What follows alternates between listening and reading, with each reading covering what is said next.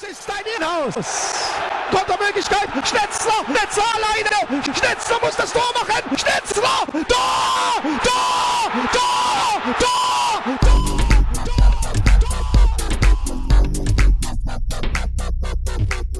Der Blick zurück. Was ist passiert? Was war großartig? Was hätte nicht geschehen dürfen? Infos zu den absolvierten Liga- und Pokalspielen.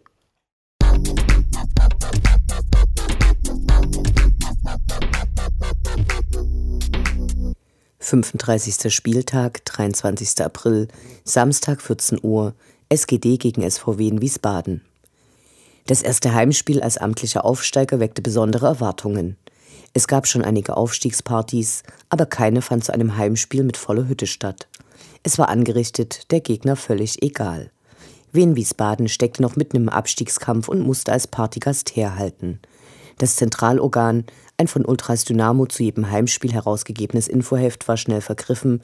Schon halb zwei gab es keine mehr. Hoch war das Interesse an Statements zu den Magdeburg-Vorfällen. In der ersten Hälfte kamen die Gäste zu einigen guten Chancen. Tore fielen jedoch nicht. Cheftrainer Uwe Neuhaus hatte die Mannschaft nach dem Spiel in Magdeburg auf gleich fünf Positionen verändert. Kurz vor der Halbzeitpause humpelte dann Lumpi Lamberts vom Feld und wurde durch Quirin Moll ersetzt, der sich kurz vor seinem Weggang in guter Form zeigte. In Halbzeit 2 gab es dann ein kleines Torfestival. Direkt in der 46. Spielminute netzte Stefan Kutschke ein, dem folgten Tore von Justin Eilers, Marvin Stefaniak und Tim Wehrinnen. So richtige Feierlaune kam doch nicht auf. Beim Stand von 2 zu 0 kollabierte ein Fan im Block K5 und musste reanimiert werden. Der K-Block stellte daraufhin seinen Support ein und es wurde sehr still im Stadion.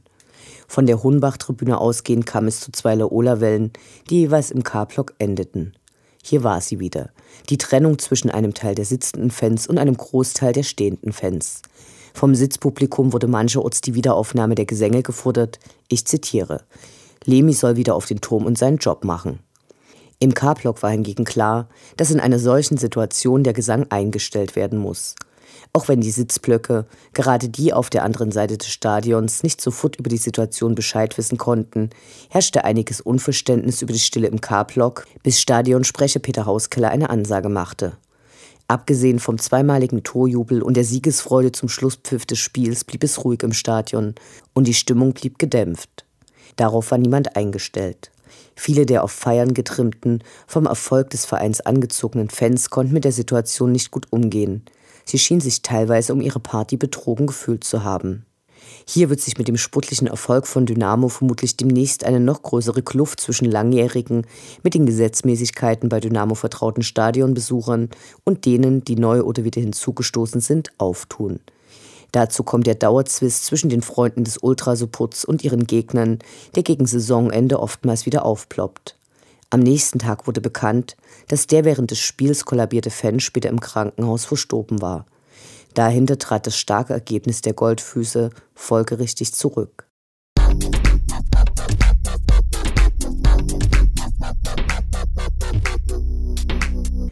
Sechsunddreißigster Spieltag, 30. April, Samstag 14 Uhr, SGD gegen FC Erzgebirge Aue.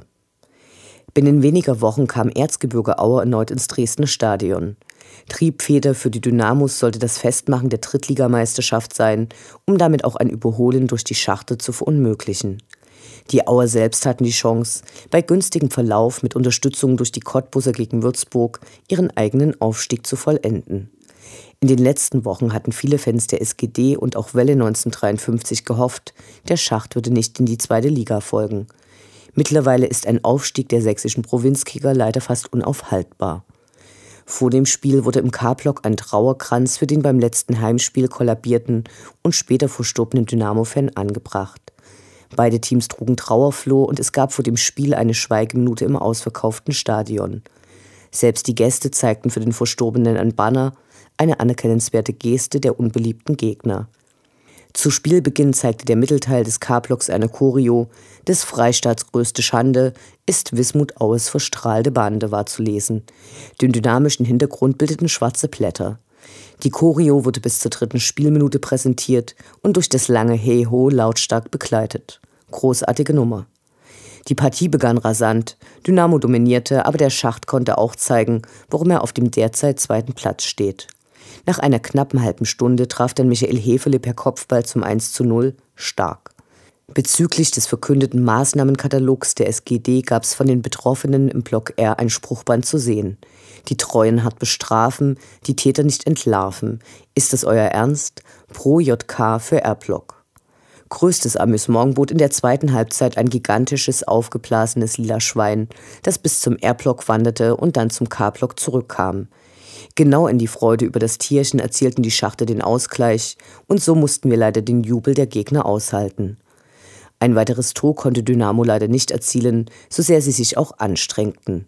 Die klare Dresden-Dominanz in der ersten Hälfte wich in Halbzeit zwei stärkeren Momenten der Auer.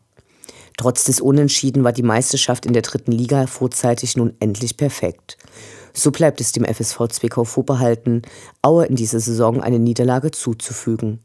Michael Hefele versuchte sich dann an eine Ufta, überließ die Beleidigungen des Gegners aber doch lieber dem Capo.